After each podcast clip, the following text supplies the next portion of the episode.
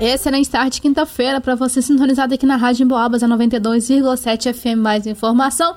Tá começando o nosso jornalismo em destaque com a nossa equipe de jornalismo. Desejo uma ótima tarde para o Leonardo Duque, Luana Carvalho e Vanusa Rezende. Vanusa, é com você.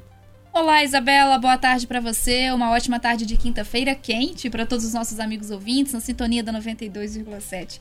Agora, 2 horas e 10 minutos, começando então o jornalismo em destaque com o destaque do cenário nacional. ProUni 2023. Pré-aprovados na primeira chamada tem até esta quinta-feira para comprovar as informações, né, Léo? Boa tarde para você. Exatamente, Vanusa. Boa tarde para todo mundo que nos acompanha. Está na hora, pessoal. Os candidatos pré-aprovados na primeira chamada do ProUni, que é aquele programa Universidade para Todos, têm até hoje, quinta-feira, para comprovar as informações prestadas no ato de inscrição. A autenticação dos dados pode ser feita de forma virtual ou presencial nas instituições para as quais foram pré-selecionados, isso conforme orientações de cada universidade. O ProUni seleciona candidatos para bolsas parciais, ou seja, de 50%, ou integrais, que cobre 100% dos custos em universidades particulares. Um dos critérios de seleção é o desempenho dos candidatos no Enem. Para garantir a bolsa parcial ou integral, o candidato deve possuir renda familiar de 1,5 a 3 salários mínimos por pessoa. O certificado de conclusão do ensino médio em escola pública também é obrigatório. Então, só para a gente repassar o cronograma, comprovação das informações da primeira chamada até hoje, resultado da segunda chamada no dia 21, comprovação de informações da segunda chamada de 21 a 30 de março e prazo para manifestação de interesse na lista de espera 5 e 6 de abril e o resultado da lista dia 10 de abril, Vanusa. Obrigada, Leonardo, pelas suas informações. Atenção aos prazos, então, né? 2 e 12, no cenário estadual, a gente conversa com a Luana Carvalho, porque Minas Gerais já se prepara para período sazonal de doenças respiratórias. Aquele período, ô Luana, que a gente sabe que os hospitais, né, as UPAs, ficam aí com uma maior demanda principalmente com crianças e idosos, né? Boa tarde para você. Boa tarde, Ana. Isso mesmo, a proximidade do outono e do inverno, né? Que é o período propício para o agravamento de doenças respiratórias. Luana, eu vou só pedir para você é, trocar de microfone pra gente por causa do probleminha técnico para todo mundo te ouvir. Agora sim, boa tarde. Boa tarde, Vanusa. Isso mesmo. É a proximidade do outono e do inverno, que é o período propício para o agravamento de doenças respiratórias. E atenta a esse cenário, a Secretaria de Saúde de Minas Gerais já adotou medidas para preparar a rede assistencial do Estado, como o aumento do investimento nas unidades de pronto atendimento, que é uma delas.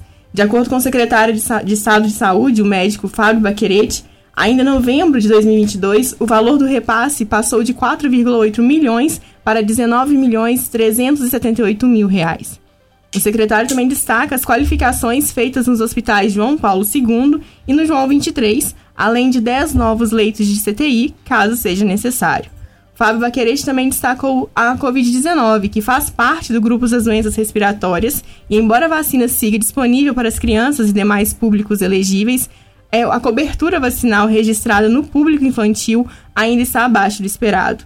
Outra parcela da população que merece atenção especial nesse período sazonal são os idosos. O secretário reforçou a importância da vacinação desse grupo e que as doses da doença da, da vacina bivalente já está disponível para o grupo prioritário desde o mês passado. Tá certo, Luana, obrigada, viu, pelas suas informações.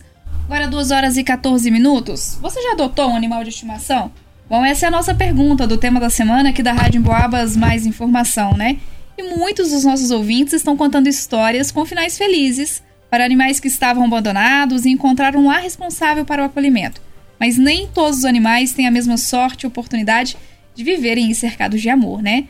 Com o alto número de animais abandonados, a equipe do Centro de Zoonoses de São João del Rei atua no resgate de cães e gatos e busca para lares, né, para esses animais que ficam lá disponíveis para adoção. Em dois anos, foram 298 animais adotados através da feira online. E é possível conhecer esses animais no Facebook das Zoonoses, no facebook.com.br zoonoses.sjdr. Para adotar, basta comentar no post, mandar direct ou ainda entrar em contato pelo WhatsApp no 99859 8151. 99859 8151. Esses animais já são castrados, vermifugados, né? E estão prontos para serem acolhidos por uma família responsável. No momento, estão disponíveis para adoção 22 cães e 12 gatos. Inclusive, eu fui lá conhecer essa bicharada, viu? Os cães e os gatos que estão disponíveis no Centro de Zoonose de São João Del Rei estão lá todos carinhosos, esperando amor, né?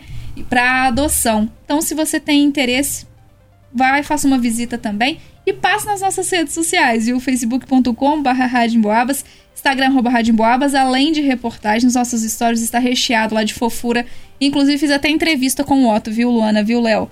Hoje eu entrevistei um gato um gatinho aqui na programação. É, um gato de quatro patas mesmo, pra, só pra deixar bem entendido. E ele fazendo sucesso também, né? Uma gracinha, o Otto, viu? Entrevistei lá, brincou com o microfone. E, outros gatinhos estavam por lá também, assim como os cachorros. Numa área bacana, é claro que a, o próprio Centro Zoonoses falou, né? Sobre a importância das pessoas ajudarem, contribuírem, porque são muitos desafios. Imagine só, gente, 22 cães e 12 gatos, mas a limpeza lá diária que é feita, né, para onde esses animais ficam, enfim. Bem bacana mesmo, vale a pena conhecer e vale a pena ajudar também. O Centro de Zoonose está precisando, em especial, de ração para gato. É, e também você pode contribuir com outros aí, né?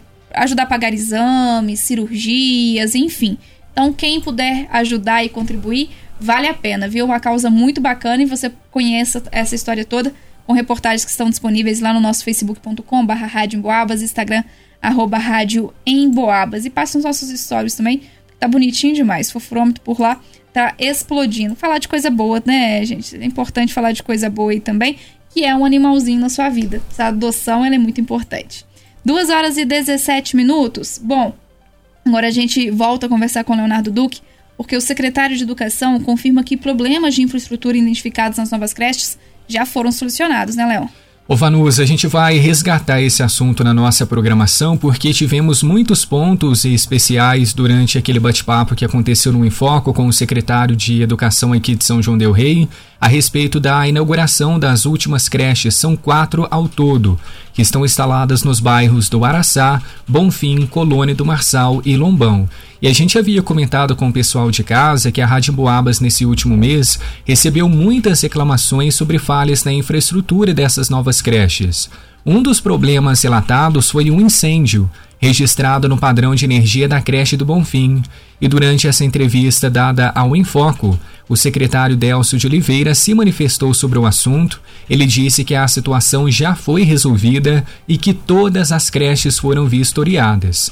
Falou ainda que foi identificada uma pequena possibilidade de vazamento de gás, mas que uma empresa especializada de lavras foi contratada para solucionar de imediato o problema, e essa vistoria também acompanhou as outras unidades. E na sequência ele reforçou que o Corpo de Bombeiros vai promover uma capacitação especializada para monitores educacionais e depois vai emitir um laudo final certificando que todas as creches podem funcionar com total segurança. Essa entrevista completa com o secretário municipal de Educação, Delcio de Oliveira, está disponível em som e vídeo no arroba rádio em Boabas pelo Facebook e Instagram. Então a gente traz mais uma vez esse assunto porque foram várias questões apresentadas pelos amigos ouvintes. Antes de ontem, a gente focou na falta de funcionários. A explicação já foi colocada no ar também por meio do nosso jornal em Boabas. E agora a gente foca na infraestrutura falando sobre Capina, também a segurança dos funcionários, dos pequenos e de todos que estão envolvidos ali diariamente nos trabalhos. Então vale a pena conferir essa reportagem para esclarecer como que está o andamento disso tudo. Tá certo, Leonardo, a gente continua acompanhando então sobre essa entrevista, né, que nós tivemos com o secretário de Educação, confirmando então que os problemas de infraestrutura identificados nas novas creches já foram solucionados. Agora a gente conversa com a Luana porque funcionários públicos municipais tiradentes devem comparecer ao CRAS para atualização de dados. Eles devem comparecer até a sexta-feira, dia 24 de março. Os servidores devem apresentar também os seguintes documentos: comprovante de residência atualizado, comprovante atualizado de escolaridade, caso tenha concluído algum curso além do exigido em concurso, certidão e CPF dos filhos menores de 14 anos, certidão de casamento, união estável ou divórcio, se não comunicado aos recursos humanos Segundo a Prefeitura, o levantamento é fundamental para a implementação do plano de carreira dos funcionários. O atendimento no CRAS é de segunda a sexta-feira, das 13 às 16 horas. O CRAS está localizado na Rua Chafariz, número 10, no centro de Tiradentes. Tá certo, Luana. Obrigada pelas informações. A Sandra tá aqui na escuta. Oi, Sandra. Tudo bem? Boa tarde. Ela disse: Os meus cachorros são adotados em 2020, durante a pandemia. São vira-latas e uma bênção em minha vida.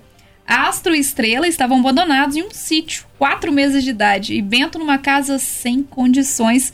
E hoje fazendo a alegria aí da casa, né, Sandra? Obrigada, viu, pela sua participação aqui na nossa programação. Vai para o nosso tema da semana também, que inclusive tem mais uma edição hoje no finzinho da tarde, para o pessoal conversar com a gente Manda fotos, vídeos, fique à vontade para contar a história aí do seu animal de estimação. E passe também nas nossas redes sociais para acompanhar um pouquinho mais sobre essa reportagem, as entrevistas e essa cobertura que a gente fez diretamente lá do Centro de Zoonoses.